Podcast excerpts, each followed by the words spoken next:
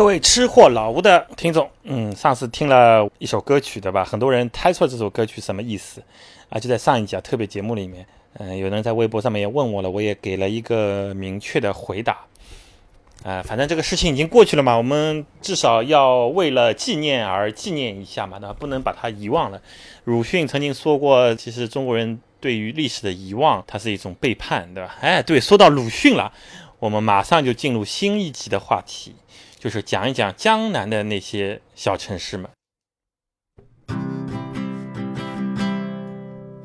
披萨、馒头、烤串、火锅，还有提拉米苏，牛排、羊排、寿司、小卷、拌着麻辣豆腐。就算飞过千山万水，我也要吃到满足。拥有美食，我很幸福。像一头猪，这就是吃货老吴。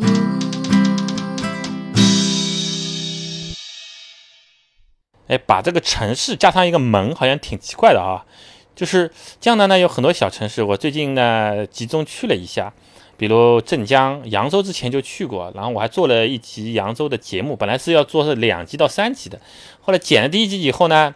我就发懒了，吧？大家都能想得出来，老吴发懒是一个常态嘛，所以我的节目更新也是很随意的，有的时候快一点，有的时候慢一点。然后剪了一集以后，大家发现还不错，但是第二季我就没有什么兴趣剪了。嗯，大家可以去看一看啊，在爱奇艺和腾讯还有那个什么优酷上应该能找得到。那吃货老吴什么扬州行之类的啊，扬州之前去过，然后呢，无锡啊、宁波啊、绍兴啊这些个地方，包括常州什么的，都是在上海周边，大概三百公里以内。啊，都是一些非常宜居的城市，综合啊，包括苏州和杭州啊，啊这几个这两个城市比较著名了，都是非常宜居的。然后呢，很多的，就是很多方面的竞争力其实比上海要强。上海它的胜在于就是综合嘛。全面嘛，对吧？GDP 特别高，繁华似锦啊！你再多的钱，你一个月你有几十万块钱、几百万块钱，你都可以花完，对吧？但那些小城市呢，他们收入也还可以不低，对吧？城市也挺发达，然后呢，房价又不贵，人民呢安居乐业。所以你在上海，你看那些打工的人，对吧？很少从浙江来的、江苏来的，江苏就是南边来的也很少，北边可能多一点啊，非常少，大部分就是什么河南、安徽啊。啊，湖北啊那些多一点，对吧？包括四川的甚至多，甚至那个东北的都要比这种离上海非常非常近的一些城市来的多。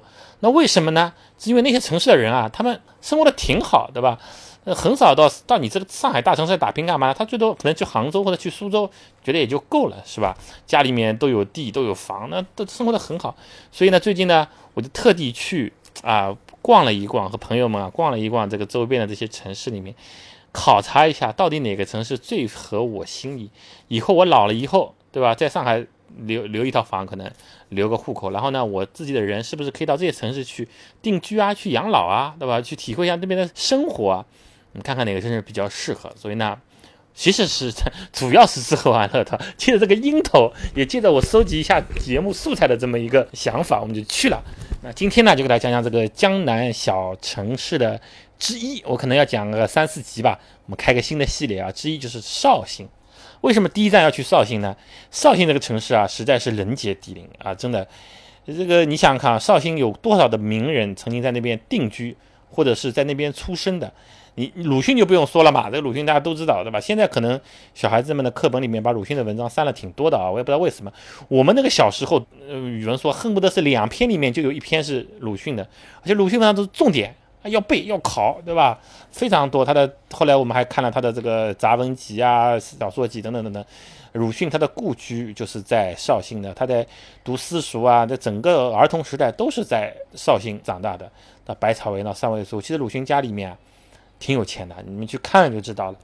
是一个有钱的大家庭啊，他的成功不是偶然的，真的，这个他这个成长的条件并不是很多人都有的。你人家觉得好像鲁迅是什么寒寒窗十年啊，苦读出来什么的，其实不是的，对吧？然后再说几个著名的人，陆游，对吧？著名的诗人陆游，他的那个姘头唐婉君，为什么陆游和唐婉君是姘头？我到等下接下来的故事都给大家讲啊。还有王羲之，对吧？苏轼、王羲之，还有那个。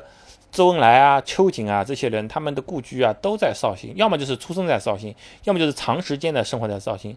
包括远古的那个大禹，大禹治水到底有没有大禹这个人不知道，对吧？但他大禹的陵就是也在绍兴啊，绍兴的下辖了好多风景优美的城市。而且绍兴这个地方它非常之小，事实上，它的老城区也就是相当于上海的一个一个一个区啊，可能北京的一个区，比如朝阳区或者什么区，就这么这么大小。那它周边呢还有几个或者是县级市，就是归在绍兴下面的，嗯，包括它的什么新区之类的，加起来一共也没有多大。但是绍兴的这个名人效应啊，有名人就是什么？那就有旅游资源，对吧？就他的像鲁迅，他有鲁迅故居，还有鲁迅祖居，还有鲁迅故里 这三个地方，你们能分清楚吗？鲁迅故居就是鲁迅当年住的地方，鲁迅祖居就是鲁迅他爷爷奶奶，对吧？他们这一系，对吧？这个鲁家的、周家的，不是鲁家的，就周家这一系，他们的这个当年老宅子叫祖居。鲁迅故里就是他这一大片地方。鲁迅故里，呃，我我跟朋友去看的时候就说，哎，鲁迅有故居、祖居，都是要检票的这个是景点。那鲁迅有没有邻居啊？鲁迅故居、鲁迅祖居、鲁迅邻居，嗯嗯，对要不我们搞个鲁迅邻居也买票吧？对吧？这个这个地方名人非常之多。然后像这个陆游的，他就有沈园嘛的插中凤题在墙上，那个沈园也变成了一个风景区。那王有王羲之就有兰亭，那《兰亭序》是号称是中国第一行书啊。因为我是不太懂书法了，这个第一行书好在什么地方？大家如果懂书法的人，可以在评论里面等给我讲解讲解，对吧？为什么它是我《兰兰亭序》的那个摹本我看过，就真本好像现在已经遗失了，对吧？然后那刻在碑上那个是康熙刻的吧？那个你我也看过，但是呢，到底好在什么地方？为什么是第一？它比别人好在什么地方？这不太清楚，对吧？包括这个东湖啊，以前是这个采石场，现在变成东湖的一个景区。然后仓桥直街，仓桥直街就是在老城区里面一条很普通的街，但是它的这个风情啊，不亚于乌镇啊。我到时候慢慢跟大家讲。还有什么科研风景区啊、大榆林啊等等等等。你看，小小的一个绍兴有这么多的旅游资源，所以导致一个什么结果呢？就是绍兴它不太需要搞重工业。啊，它这个城市啊，环境就能保持下来，所以走在绍兴的街头，它的这个河流里面的水的质量啊，还是挺不错的。那有一些时候，你依稀好像到了日本的感觉，那个水体啊。中国穿过城市的那些河流的水体，一般质量都比较差啊。当年的上海苏州河就是臭的要死，吧？但是绍兴里面，绍兴大家如果打开百度地图来看一下，就整个绍兴市区里面河网密布啊，这个河大河小河支流，简直就像一个蜘蛛网一样。整个就是缠绕在整个城市里面，九曲十八弯，所以其实绍兴的建设其实是比较累的，它要避开那一些河，每条河上都要建桥，对吧？它不像那种大平原，对吧？或者是这种长江三角洲下游这个冲积平原啊，那可劲的造，对吧？除了它的沉降可能是一些问题，别的就是你可劲造，对吧？没有什么东西，也没有丘陵，也没有什么，对吧？就就最多一条一条大的河，像黄浦江或者苏州河贯穿城市就可以了，对吧？但是呢？这个绍兴就是那么多细小的啊，密如发丝的河小河，在这个整市整个城市里面流淌，让城市充满了这种灵动的感觉啊！这个真的是，这个是非常好的。一一一个城市有这么这么好的河流资源，真的好好保护。然后它这个连着河的很多这种老建筑啊，也变成了景区。它的老城区基本上就不发展了，也不是说不发展，就不造高楼了。尽量有一些成片的老建筑，就保留它原来的样子，也不买票，你们随便可以去，对吧？变成步行街啊什么的，就是长长桥直接这一种。它的这个高楼呢，它就造在那个涤荡新区那个地方，也有很高的高楼。涤荡新区里面一大片的高楼。我们晚上到那边去，到那个酒吧去玩了一下嘛。他酒吧什么？因为他怕扰民嘛，都在那个涤荡那个地方。哦，依稀仿佛啊，走在路上，好像一抬头到了陆家嘴一样，有有那么特别的几个角度，感觉到陆家嘴一样。所以这个绍兴这个城市既古老又又又又年轻啊，非常有意思。而且开车过去嘛也不远，开车过去我们三个多小时嘛。如果坐高铁的话，大概大概就一个小时就到了，离上海也是非常近的啊。我是觉得这个地方。第一感觉就很好，你想那么多名人都在那个地方住是有道理的嘛？那名人我们知道都是有才华的人啊，都是后后来有出息的人，他们的判断一般都是比常人要略微正确一点吧？这个这个没问题吧？对不对？他们那么多人都不约而同的选择了在绍兴居住，就像当年那么多这个商人都选择了在扬州居住，他必定有一定之规的嘛？啊，所以这个城市大家从这个里面的这些景点的设置和这些名人的故居就可以。依稀感觉到，哎，绍兴是个好地方。啊，这就是给我的一个一开始的观感。好，然后我们要细讲讲绍兴的吃了。我们的吃货老吴节目嘛，对吧？它它虽然是一个吃货节目，那但是那里面融合了很多旅游的内容。我也是去了一个地方，会有感而发，所以做节目。有的时候为什么不做节目呢？没啥好讲的。哎呀，憋憋憋，死憋憋出一个排行榜啊，憋出一个什么脑子里《红楼梦》那些人吃什么，就硬憋一个题材出来，讲到最后呢，感觉就很干，然后这个半个小时啊，怎么也凑不满，有这种感觉，真的。大家不要以为我口才很好，有的没没有内容，就是这个巧妇她硬要没有米啊，就给了给了你一把沙子，非得让你做一点什么东西出来，那其实很累的啊。肚子里没货，你要你要对吧？你要上厕所，其实是很累的一个事情。但是你去了一个地方，突然有感而发，我我就会连续做几期的。这个所以怎么说呢？大家包含，有的时候我更新的快，更新的慢，也是也也是这方面的原因。另外呢，我也不想被一个节目啊所。捆绑住啊，有很多网络小说写的那些写手，大家都知道对吧？一开始就凭自己爱好写写写写，写的挺好，好然后观众无数啊，每天给他刷书票什么，他就逼着他每天要写四五千字，四五千字，你知道，要编一个故事，然后每天要写四五千字，然后又还要润色，还要这个还要去贴上去，真的是很累。写到后来，你明明有事或者身体不好，因为很多人催更，对吧？不，你不更，就说你是太监，就导致后来他变成找枪手啊，找工作室啊，给他给他代写啊，什么这种各种各样事情都来了。对吧有的是也为了钱啊什么的，所以我很不喜欢说被一个东西绑架住啊。有的时候有兴趣啦，有话题了，我就多讲讲。像上两上两集的节目，每集都讲的很长吧，对吧？成都的那个每集都三十几分钟，将近四十分钟。有的时候呢，没啥东西的，我就少讲讲二十几分钟，对吧？当中还放首歌，啊，大家见谅见谅见谅。好，我们继续说绍兴好吃的，绍兴有名的东西好几样，比如说黄酒。有名吧？绍兴几乎就可以把它称为是黄酒之乡了，对吧？它既是越剧之乡，也是黄酒之乡。然后绍兴的臭豆腐啊，非常非常有名。这个全国全国大概臭豆腐的风格、臭豆腐的流派啊，那大概分三种：一种就是绍兴的臭豆腐，一种就是那湖南长沙的这种黑的臭豆腐，还有一种就是那个北方的那种毛的臭豆腐。大概只是分三种臭豆腐的风格，然后它还有别的，比如绍三鲜啊，还有三黄鸡。上海不是很有名，有一家小绍兴三黄鸡嘛？对吧？这个三黄鸡就是白切鸡、白斩鸡，对他们来说也是非常著名的。还有绍兴有很多臭的东西，比如说臭鳜鱼啊，还有那个用呃鲜菜的杆做的这个叫叫什么什么什么东西了，对吧？还有那个梅千张啊这种东西，好多臭的东西。这个后面我给大家讲，为什么人会有足臭之乐？哎，这个是个很奇怪的事情，很多地方都爱吃臭的，包括宁波什么啊，不但是中国，国外也有啊，像那个我之前跟大家提过的吧，欧洲很多地方像法国、意大利什么，爱吃这种臭的奶酪，就是发霉的那种，臭的要死的。哎，这个到底是什么道理啊？这人类有足臭之乐啊，挺奇怪的。啊，好吃的啊，龙龙井虾仁啊，什么？刚才说了嘛，绍兴的水资源很丰富嘛，啊它又湖又河又溪，所以有很多淡水的鱼虾，还是非常不错的。我们这次呢，四个人去的，去了大概两天一夜，住也住的挺好了，住的绍兴饭店，也算比较高档的饭店。然后呢，每天呢都是挑了一个比较好的饭馆。第一天的中饭呢是寻宝记，晚饭是玉龙井。第二天呢，我们去了大鱼开元那个度假村啊，那个度假村我要好好的给大家介绍介绍，这个真的非常不错的。嗯，去那边的餐厅吃了一下，他还要百分之十五的服务费的啊，挺贵的。大概是这么一个过程。我们去了哪些景点呢？呃，去了沈园、鲁迅的故居、祖居、邻居、姘居啊，反正都去了哈。那个兰亭也去了，东湖也去了，长脚趾也去了。科研呢比较远，没有去。大峪陵呢，我们就去了大峪开源的度假村，就是它山脚下面一个村庄。那上面大峪陵这个景区没有去。而且绍兴，你看它不搞重工业，它搞旅游业啊，搞这种轻工业。它旅游业它搞得非常好，就是搞了一张联票。这个联票好像成都也有吧？重庆我不知道有没有啊，有些旅游城市它是有的，但是都没有像绍兴搞得这么的超值。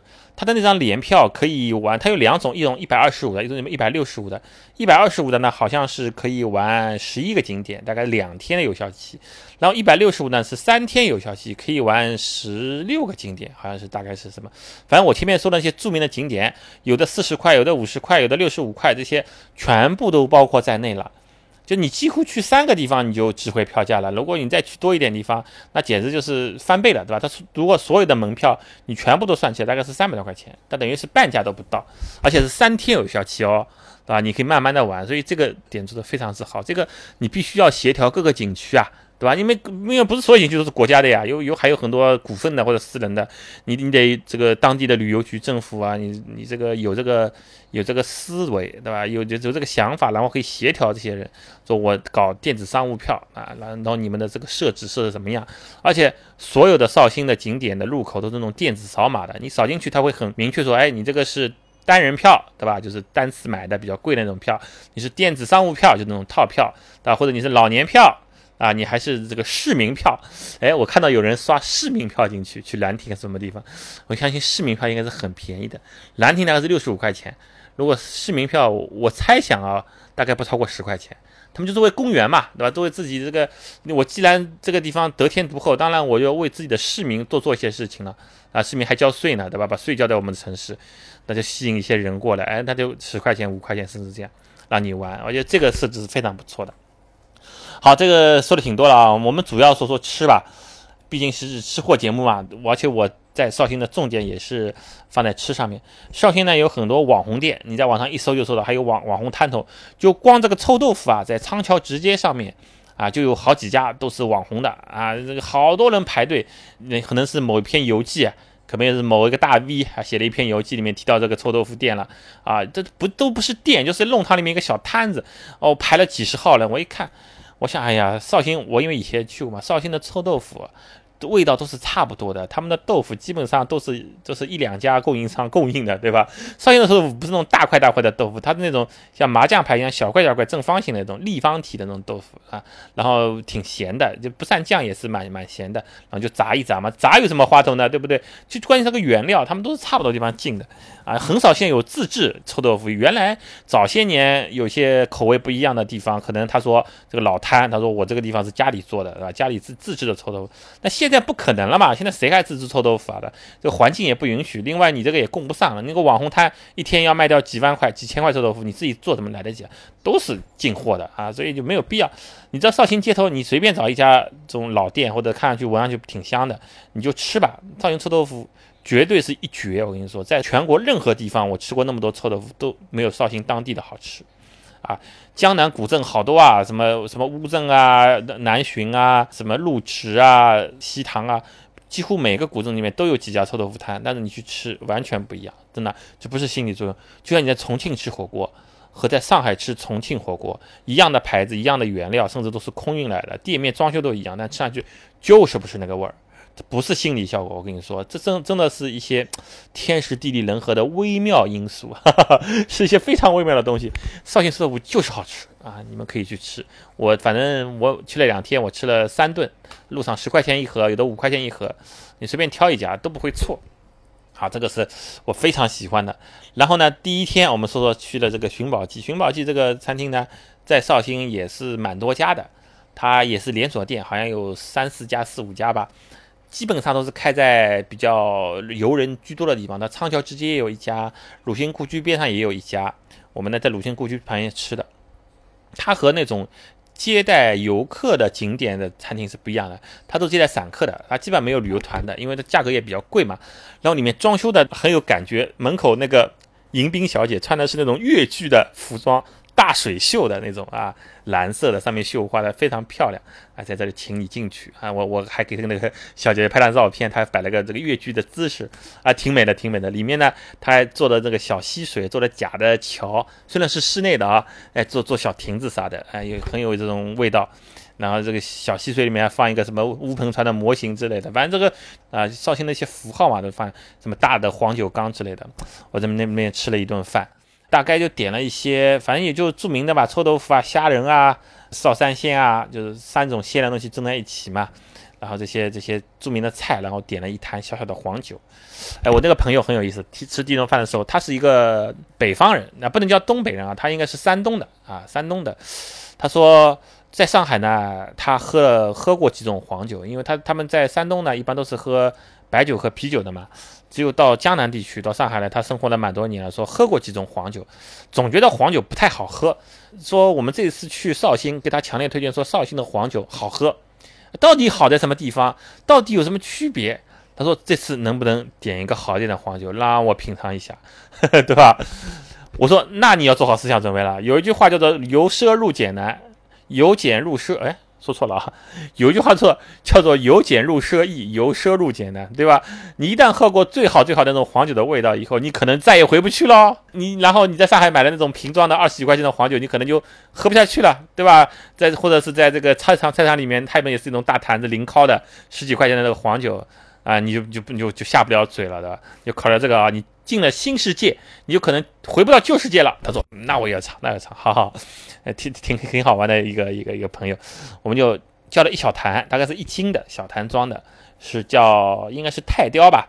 绍兴的黄酒嘛，有最多的三个品牌嘛，古越龙山，对吧？泰雕、花雕，我们还去古越龙山那个厂边上。还还正好开车路过了，那个好激动！我想哇，我喝了那么多年古越龙山，今天终于看到厂子的 本身了。我以为经过旁边会有一股酒味，其实没有，对吧？现在都都是都是大的那种不锈钢蒸馏塔了，都是就是都是现代化的酿造了，就很很少说像以前一样，一酿酒旁边都有什么十里酒香啊，现在比较少了。如果那个那个地方挺不错的，那喝了这个黄酒好像是泰雕，哎呀，真的是好喝。那这好的黄酒呢，首先有一股米香味。因为它是用纯米酿制的，它不是勾兑的。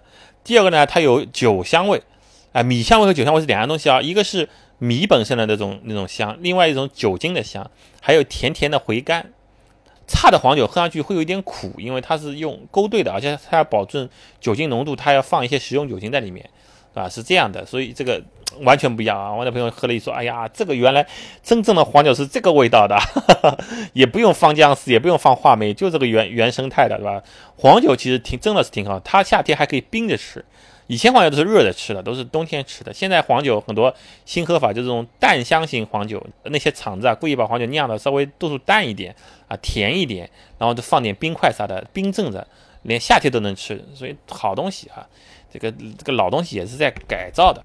然后呢，其他的菜臭豆腐就不用说了，非常好吃嘛。绍三鲜，绍三鲜其实也就是个穷人菜，以前就是把这个几个鲜的东西放在一起蒸一蒸啊，也蛮好吃的啊，也不错。然后这个我都放在一起说了吧，因为绍兴的菜，你说它特别有特色的，其实它和融合了一些杭帮菜，也有一些淮扬菜，也有一些宁波那边咸鲜臭的东西，它就是一个综合体。哦，还我们吃了一个梅干菜，对，梅干菜是绍兴的特色。梅干菜这个蒸肉啊，梅干菜油里面炸了以后炒一些东西啊，哎，都挺好吃的。这个梅臭，哎，这两个关键词是绍兴的特色。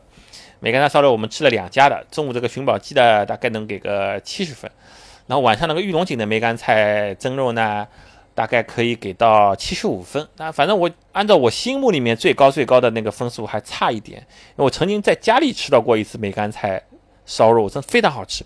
梅干菜烧肉有几个关键，一个是梅干菜本身要好，你到绍兴的菜场、农贸市场去，它的梅干菜从十块、二十块、三十块。三十五块，但最好的三十五块都不等的，什么道理呢？就是梅干菜只是个统称，它是把那些菜晒干了，让它有一些霉菌发酵了，闻上去有一股霉的味道，但是烧出来这个霉的味道就变成氨基酸了啊，就非常非常好闻的。这个东西呢，它是一个统称，它不是一种精确的菜，就是可能。我举个例子啊，因为我我也不知道梅干菜什么东西，可能你菠菜晒干也可以做梅干菜，白菜晒干也可以做梅干菜，黄芽菜晒干也可以做梅梅干菜，就这个意思啊。但它不是这个这些菜做的，它梅干菜的这个本身这个菜体叫什么名字，我也搞不清楚啊。我也我也我也没有没有查百度，大家知道的话可以给我回一下。就有不同的菜可以做成梅干菜，当然这个菜本身如果越贵，然后它制作的工艺越精细，它的成品当然也就更贵了。还有一些梅干菜还放笋干。哎，笋干和梅干菜放在一起都是干的，哦，非常赞。然后烧的时候一定要记住要用比较肥一点的肉，因为你用很筋的肉，它这个梅干菜本来很干嘛，它就没有油水，烧出来干干的一坨，肉也干，菜也干，不好吃。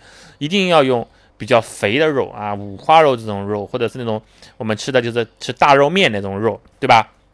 梅菜扣肉这种，还要用比较多的油去炒它弄它，最后呢，所有的油水都被梅干菜吸走了，这个肥肉一点都不肥。啊，精肉也不干，然后呢，梅干菜吃在嘴巴里面，哇，这个肥噜噜的啊，就像久旱逢甘霖的树叶一样，干干透的树叶一样，哎，味道本体都好了，还有一种特殊这个梅干菜的梅梅味道，其实也说不清楚，也不是个霉味道，它就是一种很奇的香味，哎，在炒制当中，它的梅变成了奇的香味，真的是呃非常非常好。梅干菜还可以烧鱼，还可以烧各种样的菜，可以入各种菜，真的是一绝，非常好吃啊。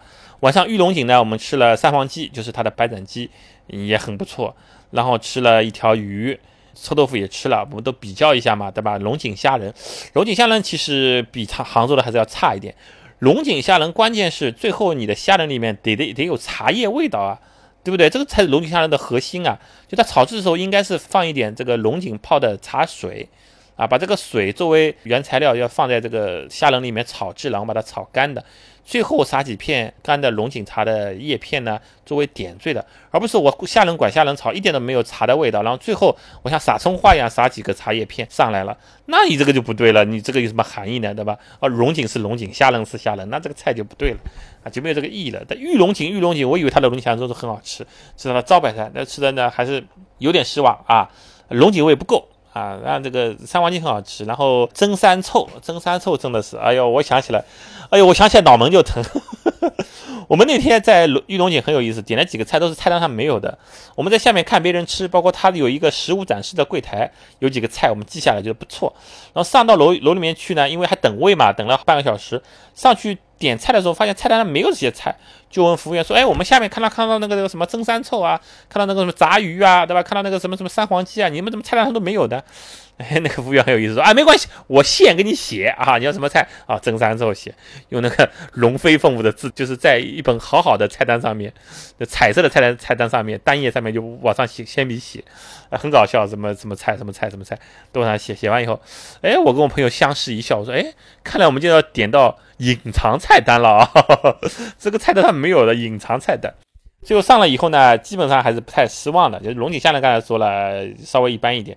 那个蒸三臭，它是哪三臭呢？就是臭豆腐蒸了，然后就是那个它用的不是米线的梗，它是用的那个有点像芥蓝那个比较粗的梗。然后还有呢就是梅千张，这三样东西蒸在一起。这个菜我本来是坚决不点的，我强烈要求不点。然后他们三个，我三个朋友都很好奇，都没有来过绍兴，说：“哎呀，这个好像这个臭啊，应该是绍兴的一绝嘛，我们试试看，对吧？”硬要点。点上以后，我说你们离我远一点，那放在他们那边，我这边反正就离我保持半米距离啊。你你们吃，然后他们就吃了，吃了这个蒸的臭豆腐呢，还可以啊，有点臭，但是还能入嘴。那个芥兰梗啊，做成臭的还可以，但是那个梅千张真的，这个梅千张蒸完以后啊，它软软的、糯糯的，它不像那个豆腐衣啊，它都很软很糯，一筷子下上去啊，黏黏的，然后吃到嘴巴里面啊，我那个很可爱的要喝黄酒的朋友吃到嘴巴里面。他是一个怎么说呢？他是一个对食物不太挑剔的人，他是一个什么东西都还能吃的。以前我们不是有一期我跟大家说了最难喝的那个饮料，什么白草蛇花水的吧？白花蛇草水那个不是？他能当饮料，夏天咕嘟咕嘟一瓶瓶灌的那种，是那种人啊。我们觉得像洗脚水，他就一瓶瓶灌的，把那个梅千张吃到嘴里的一那一瞬间，五官就像狗不理包子的褶一样，全都拧到了一起。哈 哈感觉就是吃了一口大便一样，哇，那个东西实在是无法挑战。然后他还说：“哎，你们你们挑战一下，你们试试看，你们试试看。”我们看到这个表情就知道了吗？我们还谁还试啊，对吧？所以共两天一夜三顿大餐，我们每道菜都基本上吃的干干净净，就是这个梅千张到最后就动了那么一筷子，再也没有人敢尝试。如果大家对自己足臭有信心的话，大家就可以挑战一下蒸三臭里面的梅千张。或者你单点一个蒸的梅千张，你你试试看哈，试试看。好好，那个后来呢，第三天呢，我们又去了一个饭店，叫做大鱼开元。大鱼开元其实是个度假村，是开元集团，他把大庾林下面的一个村庄，本来这个村庄里面有好几百号人啊，住了几百号人，把这个村庄啊全部都买下来了，包括村庄里面的道路啊、河啊、桥啊，就原模原样的，还有祠堂啊，什么什么什么，全部都买下来以后呢，把这些人都安置。都拆迁给他们钱，对吧？你们都搬到城市里面去住，然后当然是给了挺高昂的这个，给了政府一部分，可能政府也也也也有股份的，也投资的，啊，全部都就把这个村庄全部包下来，方圆好几十亩，他把整个村庄。一次性改造啊，很多房子修旧如旧，外面看上去还是原来的村子，一栋一栋一栋一栋的小小平房，那里面呢全是现代化设施啊，这个双人床啊，这个卫生设施啊，然后这个空调、灯什么什么都有啊，都有非常好。呃，原来的那些大型建筑，比如说一个村庄里面的那个祠堂，对吧？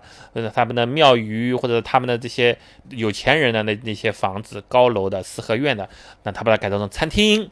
对吧？改造成这种活动中心，或者是他的这个会议室啊，或者什么乱七八糟这些东西，啊，这些功能性设施。那别的那个房子呢，就一栋一栋全面成啊，永宁街一号、永宁街二号、永宁街三号，其实那个街景没有了，那街都是石板石板路，他自己编了一条街。那你拿到钥匙呢，就沿着这条路走进去，感觉走进了一个古朴的村庄。整个村庄其实它是个度假村，你感觉走在一个像像乌镇一样的地方，它又不要门票的，你自己进去吧，对吧？看到自己的门牌号，钥匙一开，那就是你的房子，你在可以住几天。挺贵是挺贵的，可能有，呃，淡季的话一千多块钱，旺季的话可能要三四千块钱一个晚上。那房子挺大，因为它一栋一栋的嘛，一栋就是一套客房嘛，还有那种复式的什么的都有。然后我们去那家的餐厅，那个餐厅呢本来就是它那个村庄里面最大的一个建筑，也是一个旧的建筑，它也把改造了一下，重新墙啊什么弄了一下，然后粉刷了一下，里面装了空调啥的，现代化设施。啊，进去吃，它有百分之十五的服务费。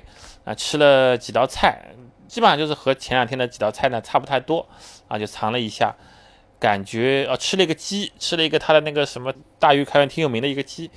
挺烂的，骨头都酥了，都可以把骨头直接拆出来。吃了一个绍兴酱鸭，还吃了一些，反正我到现在印象不是很深。那个那个饭店呢，大家可以去逛一下，因为它是免费的嘛。你逛逛这个度假村还是挺不错的啊，人也很少，因为它不是个景区，只有住的人才会去，或者像我们吃饭的人才会去。很多人他不会把它作为景区的嘛，他以为这种一定要是房客才能去，其实不是的。你你开车直接进去好了，东逛西逛，整一个古代村落看一看，风景还是很优美的啊！你可以也可以不用在这里面吃饭，你逛完了以后你就直接走，直接走人，把它变做一个免费的景区啊，也也是挺不错的。那它的菜呢，最后吃掉大概六百多块钱，加上服务费，印象一般，不是特别好吃。它这个档次，它的这个价格，我觉得还是呃有点失望的。你像寻宝记，我们四个人吃了三百多。啊，玉龙井的差不多也是吃了三百多，这个是一个比较合理的价位。绍兴的价位其实是非常低的，他们的房子市区里面大概就六七十万一套，啊，市区里面这种房子大概可能是八十来个平方的，对吧？它就几千块钱一平方，好的楼呢一两万一平方，对吧？普通的那个二手的这种老式楼呢就几千块钱一平方，所以你想想看啊，绍兴人他们当地工资也能拿到四五千五六千，对吧？就普通的白领，他们一百个月就能买一套房子。六七十万吧，对吧？一百个月可以买到房子。上海呢，我算你一万块钱一个月的工资，算不错了吧？白领里面的算不错的。上海呢，你随便买套房子三百万重要吧？很小的房子三百万，五十几平方的三百万，就是你要三百个月才能买到房子，是绍兴的三倍。就是关于房子这件事情啊，是绍兴的三倍，对不对？你像如果对比日本，像东京，东京这个房价也很贵嘛，但它一套房子差不多也就是两三百万，小一点的，对吧？四十来个平方的，三十来个平方，他们说是居住面积嘛，也就是三百三百来万，两百多万。然后他们月工资呢，这个普通的白领呢，大概是两万块钱一个月，他们也是差不多一百来个月，呃，就能买一套房子。所以就这个绍兴和日本是东京是差不多的。那但上海呢，北京呢？广州好一点，深圳呢？那那那这块地方就真的是幸福感大大降低了，对吧？很多人你看，在这大城市，北上广深，广州好一点，都是被压房子压得喘不过气。如果没有把这个去掉以后，哎，生活还是很好的，对吧？绍兴挺好的，节奏很慢，风景很优美，城市的治理的很合理，治安也非常好，吃也好吃，玩也好玩。是一个养老值得选择的地方。那今天还有一些东西没有讲完啊，时间也差不多了。呃，我们下一期继续把绍兴结尾的一些讲掉，然后我还会讲讲镇江，好不好？讲讲常州、无锡这些地方。哎，真的是一个城市有一个城市的个性，一个城市有一个城市的特点，非常之有意思。好，那这期节目就到这里啊，欢迎大家去微博关注我的吃货老吴的账号啊，有三万多个粉丝了，很不容易啊，哈哈哈哈。好吧，那我们下期再见。